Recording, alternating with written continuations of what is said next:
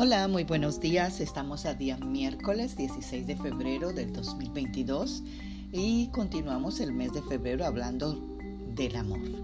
Hoy reflexionaremos en 1 de Corintios 13, 4 que nos dice, el amor es paciente, es benigno, el amor no es envidioso, el amor no es presumido ni orgulloso.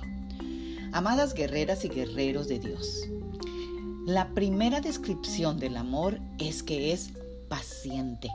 Una persona paciente es lenta para los gritos, para la ira o para el enojo, pues ella espera que Dios se encargue de la situación. Toda persona tiene la libertad de tomar venganza por sí misma o causar discusión, división o problemas, pero una persona que tiene amor es paciente, se autocontrola, pues la persona que opera en paciencia se coloca en una posición de autoridad y poder, porque elige no pagar lo malo con lo malo, sino elige ser paciente.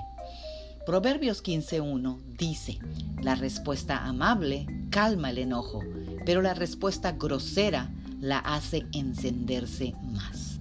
Así que perder la paciencia es un signo de debilidad y la paciencia se adquiere a través de pasar situaciones duras, difíciles, donde casi no hay esperanza de salir adelante, pero con la confianza en el Señor de que al final todo saldrá o obrará para el bien.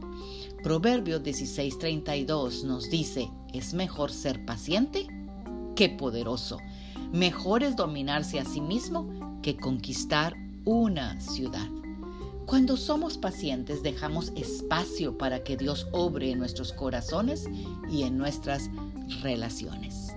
Oremos esta mañana.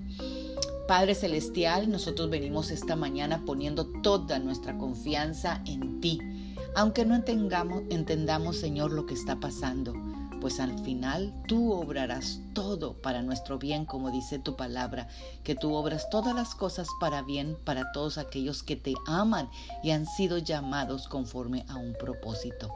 Señor, ayúdanos a mantener la paciencia hasta que tú actúes. Espíritu Santo, ayúdanos a producir el fruto de la paciencia y ver la recompensa que la paciencia trae.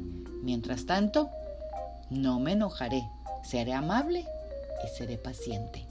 Hoy seré capaz de aguantarlo todo, de creerlo todo, de esperarlo todo, de soportarlo todo. Con tu ayuda, mi Cristo y el Espíritu Santo, lo lograré.